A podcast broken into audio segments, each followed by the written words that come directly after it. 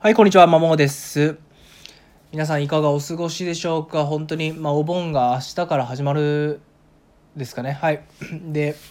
まあ、妻が午前中ちょっと出かけてて、道路交通の状況を聞いたんですけど、めっちゃ福岡も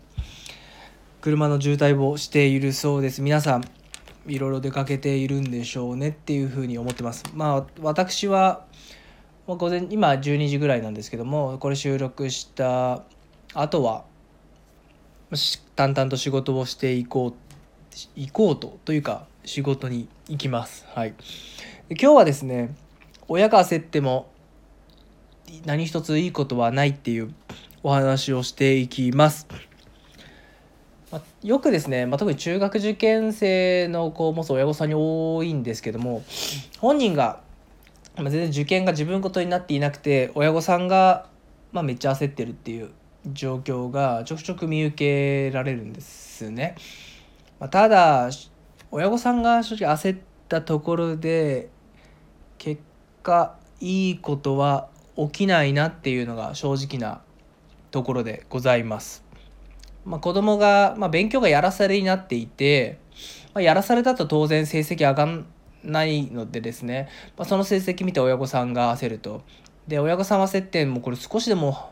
多く勉強しなきゃいけないんじゃないのって思うものの本人はそういう行動をとっていないっていうことでより焦るっていう。で負のスパイラルが起きて親御さんが本人に強く当たると。まあしなさいこうしなさいみたいな。勉強してないのみたいな。でも本人は正直受験が自分事じゃないから、まあ、そんな変わらなくて。でも多分親がうるさいから渋々やって。て、まあ、机に向かって教材開いてノート書いているけれどもまあそんな興味を持ってというか目的意識持ってやってるわけではないので、まあ、そう知識習得はしきれないゆえに成績が上がらないっていうことがあると思います。でですねちょっと親御さんにお伝えしたいことが、まあ、もちろんさっきも何度も言うように子供がま自分ごとになって受験が自分ごとになっていないゆえにそんな勉強してないように見えるゆえに焦る。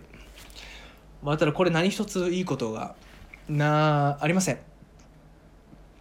ていうのとあとなんで焦るかっていう背景を考えるとやっぱり受験まで期間が限られている。まあ、中学受験なのか高校受験なのか大学受験なのかそれぞれですけども限られているただ子供が動かないこのままじゃいい結果にならないよどうしようと焦るっていうところなんですけどももう少しですね長いスパンでその親子関係というかその子の成長だったり、まあ、人生の幸せを見てほしくて。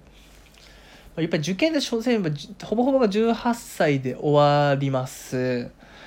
でもその後の人生で平均寿命って80以上なんでやっぱ70年60年以上は大体平均として続くと、まあ、そうだといえば大学受験人生においての大学受験であると小学受験人生の前半の前半戦なわけで。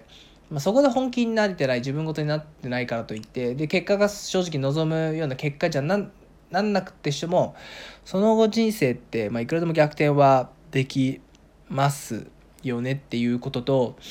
あとは何でしょうね、まあ、前もお伝えした通り幸福のファクターで幸福のファクターで、まあ、重要なのって正直学歴とかよりも人間関係だったり愛とつながりだったり、まあ、まあ、特に親子関係とかもですよねとかやっぱ自己決定なんですよね自分の行動を自分で決めてるかっていうところなので、まあ、その幸せっていう要因に考えた時に受験の結果の良し悪しってそれほど大きくないというかどちらかというとその受験結果をどう自分たちで意味付けするかのがはるかに重要なんですね。そう考えるといや待ってほしいなっていう子供が自分で主体性を持って自立心を持って取り組むことを待ってほしい、まあ、仮に、まあ、受験においてその自主性だったり自主主体性を発揮しなくてもまあ焦らずもう少し長いスパンでですねいつか子供のが本当に夢中になれるものが見つかった時にそれを後押しできるようなサポートを心がけてほしいというかですねこれは願いです別に、まあ、どちらかというと自分も4歳の娘がいるんでそういうスタンスでま、待ちたいなと思ってます。やっぱ、